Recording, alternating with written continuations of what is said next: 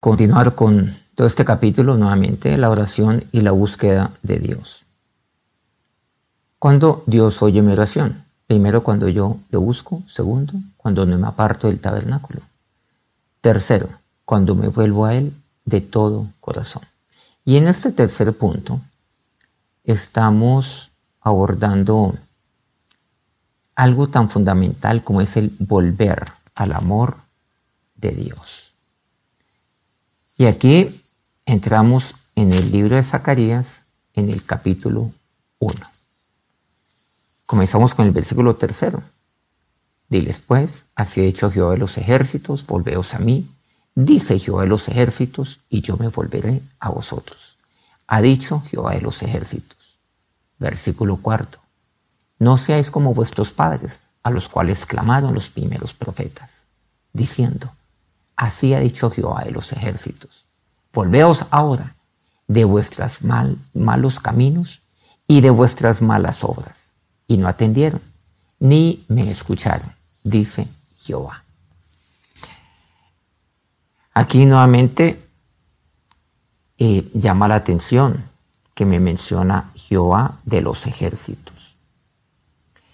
Y este Dios, el Dios de los ejércitos, me dice primero, el no ser como nuestros ancestros, el, no, el romper con paradigmas, con costumbres, es darle un giro de 180 grados a la historia, a la historia de mi propia vida. Y el mismo Dios de los ejércitos ahora me dice también algo que es indispensable en mi vida, el oír el clamor de los profetas. Pero eso dice, a los cuales clamaron los primeros profetas. Allí quedamos en nuestra píldora anterior. Dios, aquel que es el Dios de la creación, que hizo los cielos y la tierra, aquel Dios de los ejércitos, aquel que es hacedor de maravillosas hazañas y prodigios, aquel que es su creador y su hacedor. Aquel que es mi creador y mi hacedor, ¿qué me dice? En segundo lugar, a oír a los profetas, oír el clamor de ellos. ¿Y esto qué significa? El oír. Primero, el atender a los profetas. El atender. A esto se me está refiriendo este versículo cuarto dice, y no atendieron. Y por el contrario, hay que atender. Atender la voz del profeta. Y en segundo lugar, escucharlo. ¿Quién dice? Dice Jehová. Ahí está el versículo cuarto. Pero quienes los han antecedido no han atendido ni han escuchado, dice este pasaje. Por eso el clamor de Dios es este, el atender a los profetas y el escuchar a Dios. Por eso dice, y no atendieron, dice así, ni me escucharon. Atender a los profetas y escuchar a Dios. Dios me habla, claro. Recordemos lo que me dice según de Crónicas 20:20. Y aquí traemos a memoria a un eh, rey llamado Josafat, rey de Judá. Ejércitos se vinieron contra él para destruirlo.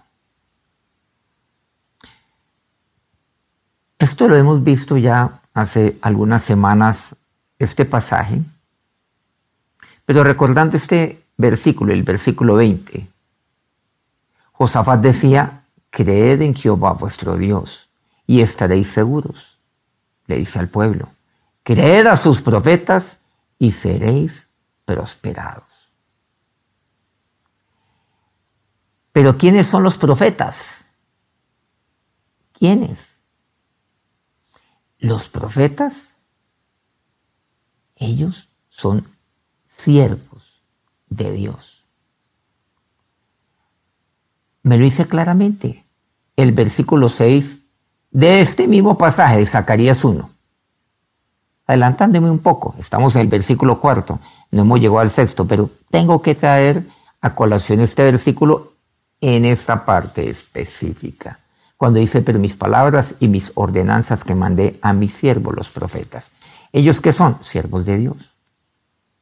Ese es el profeta.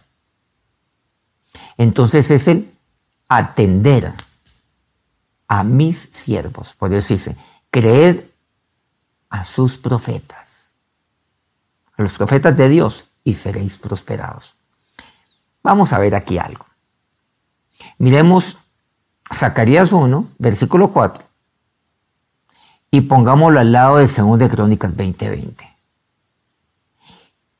Y lo que dice, creed, el creer en sus profetas. Y yo como creo en los profetas, atendiendo a la voz de ellos, porque a los profetas hay que atender.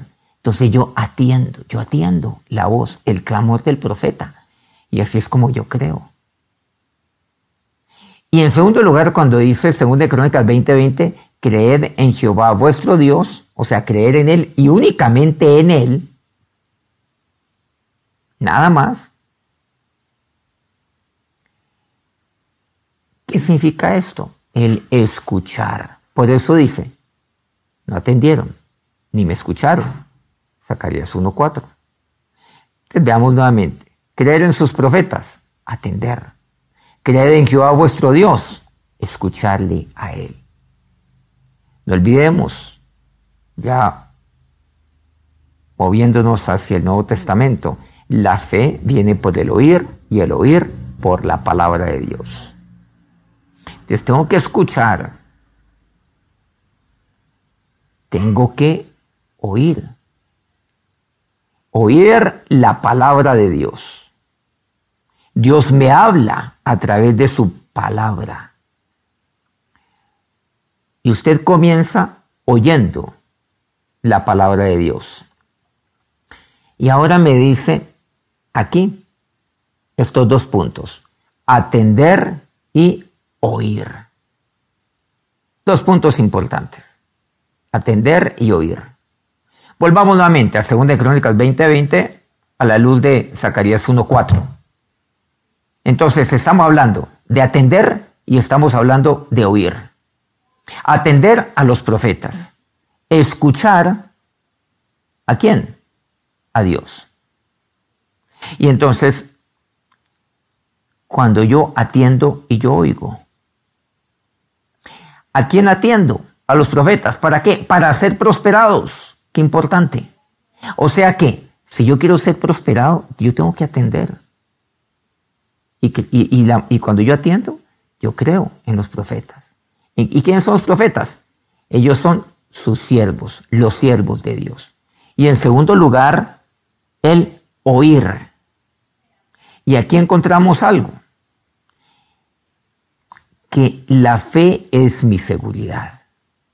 Porque dice, creen en Jehová vuestro Dios y estaréis seguros.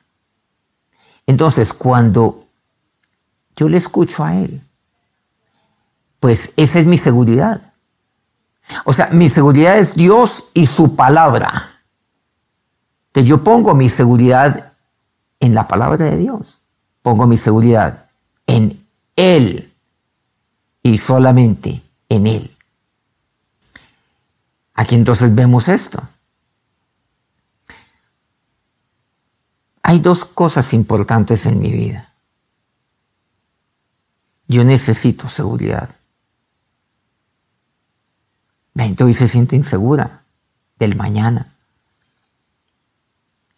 ¿Tiene hijos? ¿Usted? ¿Aún pequeños o adolescentes? Cuando son pequeños uno dice, bueno, ¿qué será de mis hijos mañana? ¿Qué será de mí? ¿Qué pasa si falto? Inseguridad.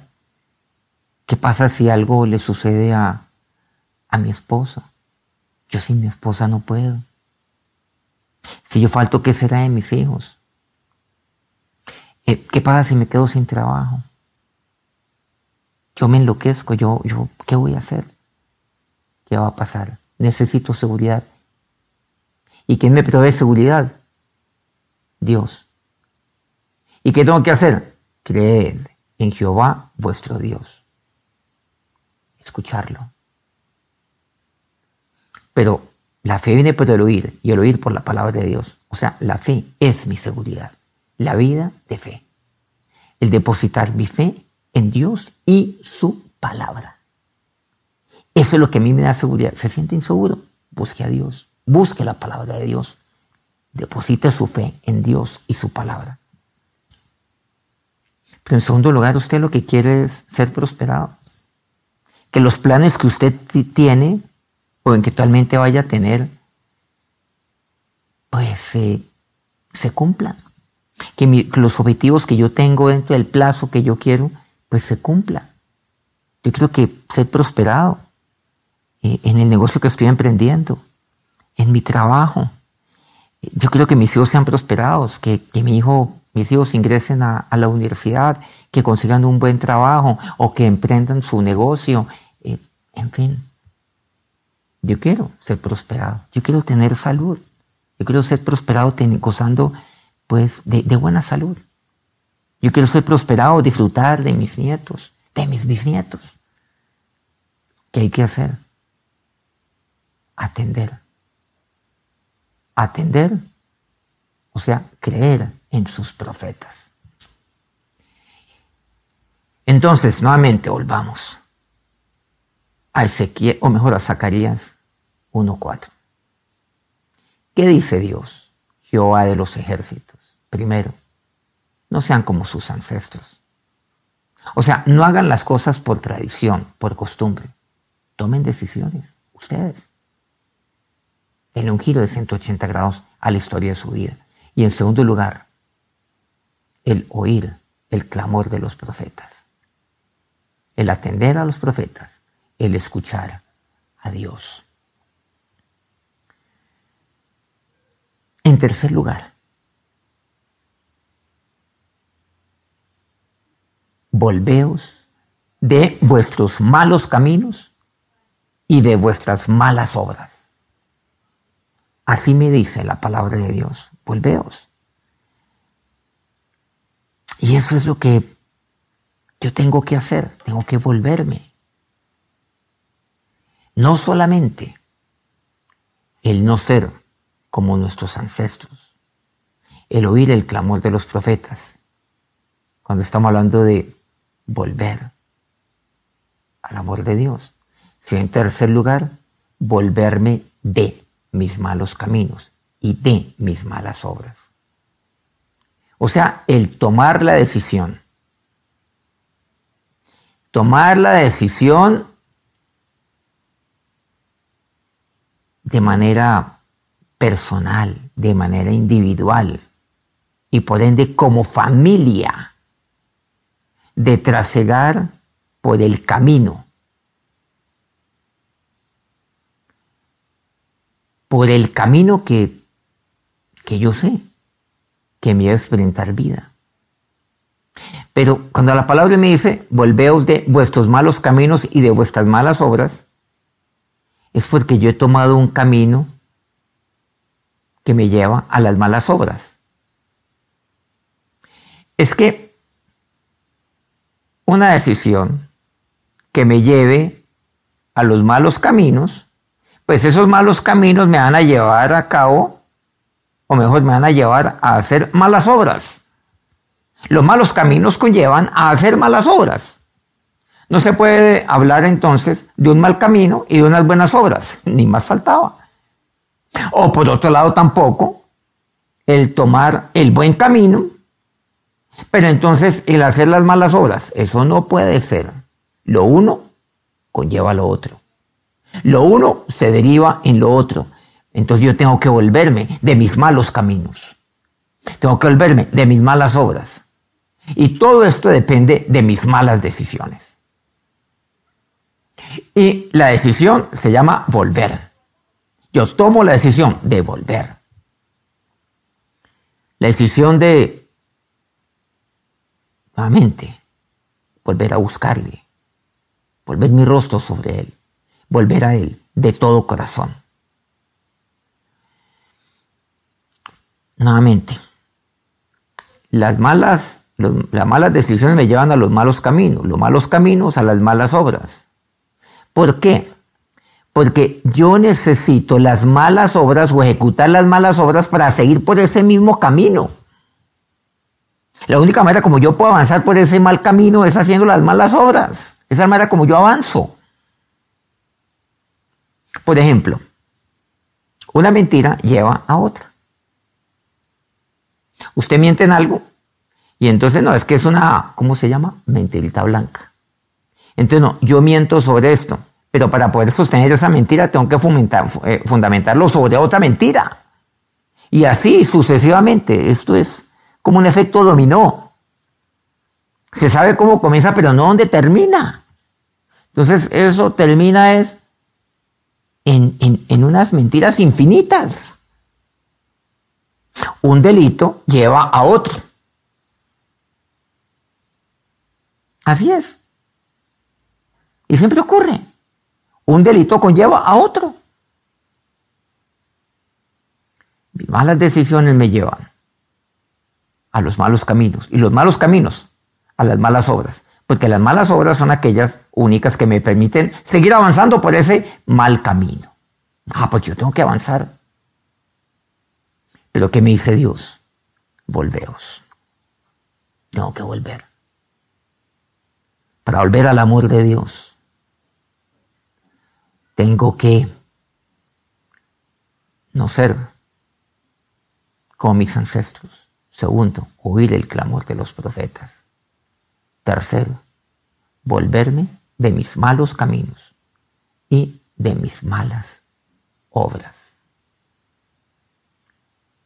Versículo 5 dice, vuestros padres, ¿dónde están? ¿Y los profetas han de vivir para siempre? Me dice así. Vuestros padres. Pregunta así, ¿dónde están? Es una pregunta que me lleva a reflexionar, que me lleva a pensar. En eso consisten estas preguntas retóricas. ¿Vuestros padres dónde están? No dice los padres dónde están, sino vuestros padres dónde están. Y aquí eh, quisiera enunciar siete puntos frente a esto de vuestros padres. El primero es ese. No dice los padres, sino vuestros padres.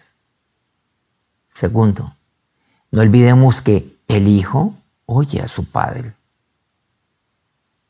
Tercero, el hijo hace la voluntad de su padre.